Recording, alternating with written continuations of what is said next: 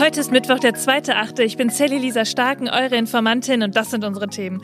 Ja, der Verfassungsschutz, der hat sich den AfD-Parteitag nochmal genau angeguckt und sagt, ziemlich viele rechtsextreme Verschwörungsfantasien gab's da und deshalb schauen wir da nochmal genauer hin. Außerdem schauen wir auch auf eine Aktion vom Supermarkt Penny. Einige Lebensmittel kosten da diese Woche fast doppelt so viel. Ja, das seien die wahren Preise, heißt es von Penny und was es damit auf sich hat, das klären wir. Genauso wie die Frage, welche Partei in Deutschland die meisten meisten Spenden bekommt und warum das neue X schon wieder von der Twitter-Zentrale verschwunden ist. Los geht's. Die Informantin. News erklärt von Sally Lisa Stark. Ihr Lieben, was haben wir für Tage hinter uns? Ich habe das Gefühl, dass das ganze Internet erstmal so richtig Stellung gegen die AfD bezogen hat. Bei mir auf dem Kanal, da war auch wirklich einiges los und ich habe auch das Gefühl, dass wir rechte Politik immer weiter beobachten müssen.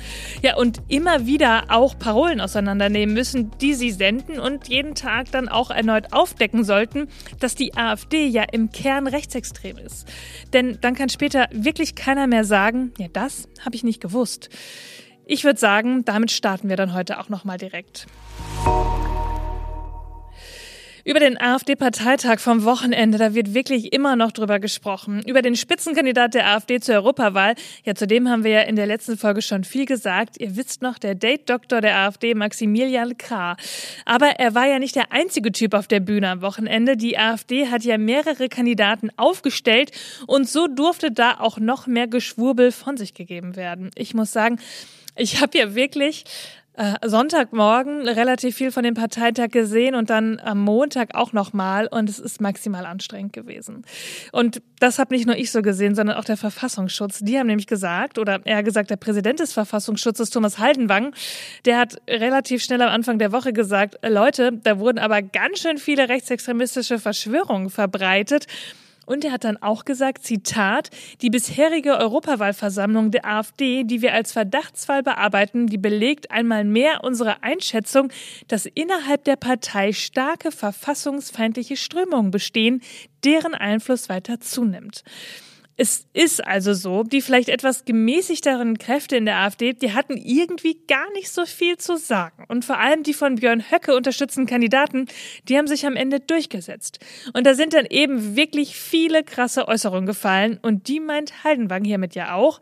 Wir schauen uns das nochmal etwas näher an. Massenzuwanderung ist immer das Problem und niemals eine Lösung. Das ist Irmhild Boosdorf. Sie ist auch Kandidatin für die Europawahl und hat den Platz 9 bekommen. Und damit könnte sie wirklich nächstes Jahr in Brüssel sitzen. Die Lösung lautet Remigration. Millionenfache Remigration. Okay, wow, Remigration. Das ist ein Schlagwort der identitären Bewegung und ihr wisst, das ist ein rechtsextremistischer Verein. Die Identitären, die vertreten die Theorie des Ethnopluralismus.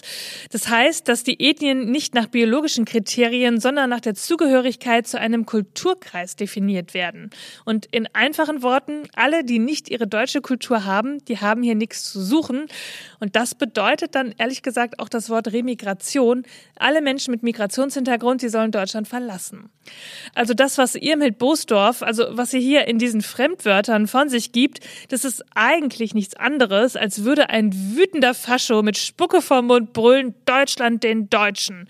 Ja, was irgendwie interessant an dem Fall Irmhild Boosdorf ist, also finde ich, sie gibt sich als Mutter, also als ordentliche und anständige Frau, die ganz viel Soziales tut. Darum hat sie auch so viele Kinder, meint sie.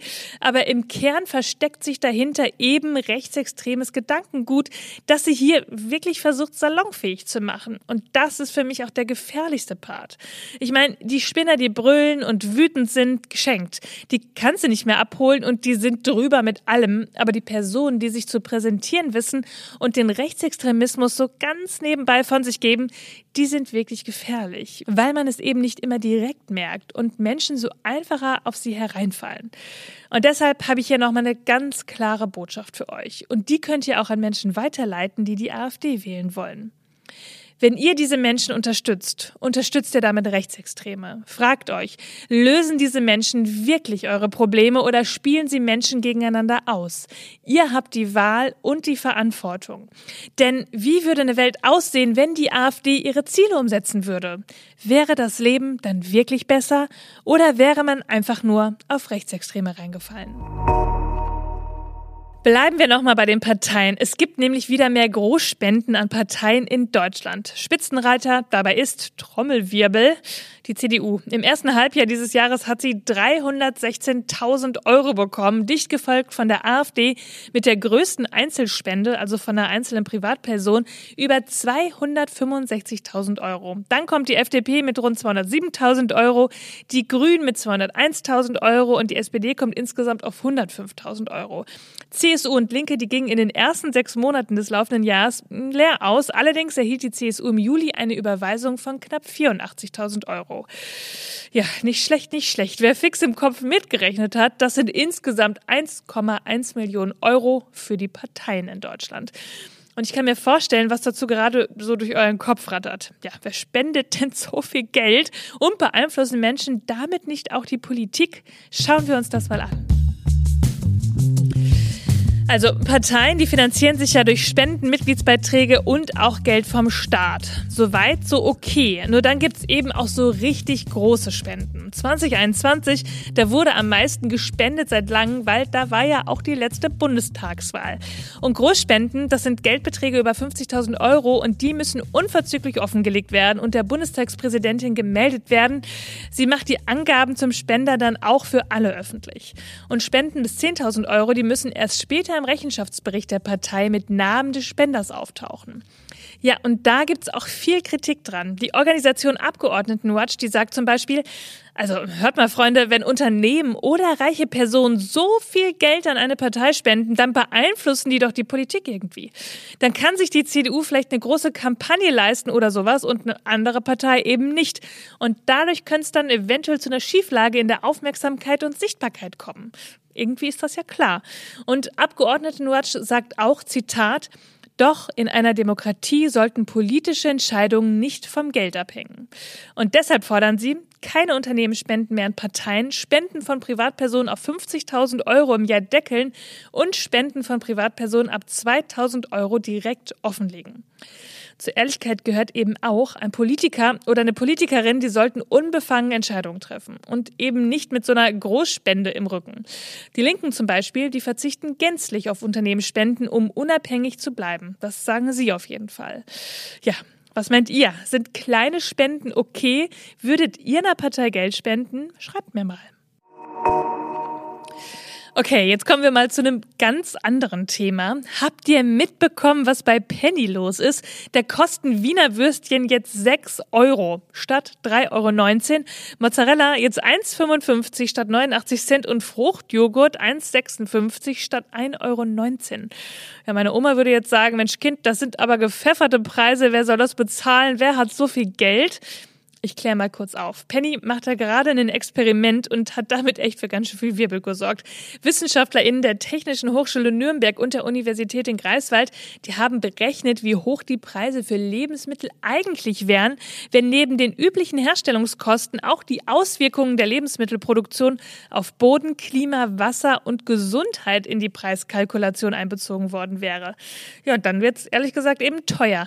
Versteckte Umweltkosten nennen sie das. Und Penny sagt, da testen wir jetzt mal eine Woche, ob Kundinnen auch den Warenpreis zahlen würden. Also wer Kartoffeln oder Würstchen kauft, der bezahlt bei diesem äh, in Anführungsstrichen Warenpreis nicht nur für das jeweilige Produkt, zusätzlich fallen eben noch weitere Kosten an, die die Gesellschaft gerade mitträgt. Dazu zählen zum Beispiel Folgeschäden an der Umwelt, weil bei so einer Lebensmittelproduktion, da gibt's ja richtig hohe Emissionen und es fließen auch Gesundheitskosten in die Preiskalkulation ein, etwa als Folge von schlechten Arbeitsbedingungen.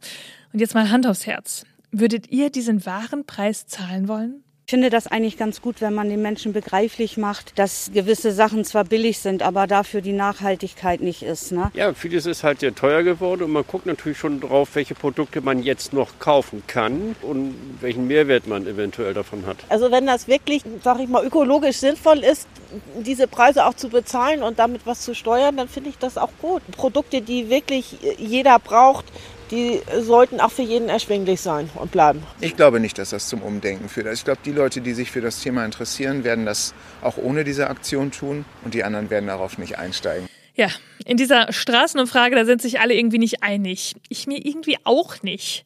Es gibt auch unterschiedliche Stimmen zu der Aktion. Matthias Lambrecht, Landwirtschaftsexperte bei Greenpeace, der sagt, Zitat, Der Aktion im Supermarkt müssen endlich grundlegende Maßnahmen folgen. Die Supermarktketten sind dabei ebenso in der Pflicht wie die Bundesregierung. Und Greenpeace schätzt die Umwelt- und Klimaschäden durch die Herstellung von Fleisch- und Milchprodukten in Deutschland auf rund 6 Milliarden Euro im Jahr. Das ist mal eine Summe. Und der Generalsekretär des Deutschen Bauernverbandes, Bernhard Krüsken, der sieht das alles ein ganz bisschen anders. Der sagt, Zitat, die Penny-Aktion zu Warenkosten ist vor allem ein auf Kosten der Bauern ausgetragenes Greenwashing-Projekt eines Discounters, der sich ansonsten wenig für faire Bepreisung interessiert. Ja, und auch die Verbraucherschutzorganisation Foodwatch, die sagt, Leute, das ist ein reiner PR-Gag. Während Penny einmal gerade für neun seiner Produkte die wahren Preise verlange, drücke der Discounter gleichzeitig die Preise für etliche andere klima- und umweltschädliche Lebensmittel wie Fleisch aufs Minimum. Der Bayerische Rundfunk, der hatte dazu auch einen passenden Kommentar. Zitat. Worüber sich Menschen im Netz aufregen. Statt 3,20 Euro kostet eine Packung Wiener bei Penny jetzt knapp 6 Euro. Der Discounter verlangt eine Woche lang auf neun Produkte Preise, die unter anderem Kosten für Umwelt und Klima einbeziehen. Und dann Zahlen, die keinen Shitstorm auslösen. Der menschengemachte Klimawandel bringt bis 2050 in Deutschland Kosten zwischen 280 und 900 Milliarden Euro mit sich. Zum Beispiel durch Hochwasserschäden und andere Extremwetterereignisse. Ja, also was meint ihr? Coole Aktion von Penny oder total überflüssig? Die Mehreinnahmen will Penny übrigens für ein Projekt zum Klimaschutz und zum Erhalt familiengeführter Bauernhöfe im Alpenraum spenden. Na, das ist doch wenigstens was. Habt ihr es mitbekommen? Twitter, das gibt's ja jetzt nicht mehr. Es heißt jetzt X. Und Elon Musk, der hat auch so ein riesen X auf die Zentrale bauen lassen, oben auf dem Dach in San Francisco. Ja, und da hat die Stadt jetzt gesagt, äh, nee, ein Satz mit X, das war wohl nix. Ja, sorry, an diesem Wortwitz konnte ich gerade irgendwie nicht vorbei. Ja, Musk, der hatte nämlich gar keine Genehmigung dafür, das X da oben drauf zu stellen. Und Nachbarn, die haben sich auch schon über das grelle Licht beschwert. Ja, und da kann Elon Musk zumindest einmal nicht einfach tun, was er will. Und das Zeichen wurde entfernt. Und irgendwie finde ich das ein ganz bisschen amüsant. Ihr Lieben, das war schon wieder für diesen Mittwoch. Ihr findet wie immer alle Quellen und Informationen in den Shownotes. Informiert euch selbst, sprecht darüber, bildet euch eure eigene Meinung. Schreibt mir, wenn ihr Fragen habt oder Anregungen, schickt mir eine Sprachnachricht auf Instagram und dann freue ich mich wie immer über eine wunderbare Bewertung, über fünf Sterne auf Spotify oder was nett geschriebenes bei Apple Podcasts oder da, wo ihr den Podcast auch immer hört. Und dann hören wir uns am Freitag wieder, denn irgendwas passiert ja immer. Bis dann. Die Informantin. News erklärt von Sally Lisa Stark. Eine Produktion von 7 One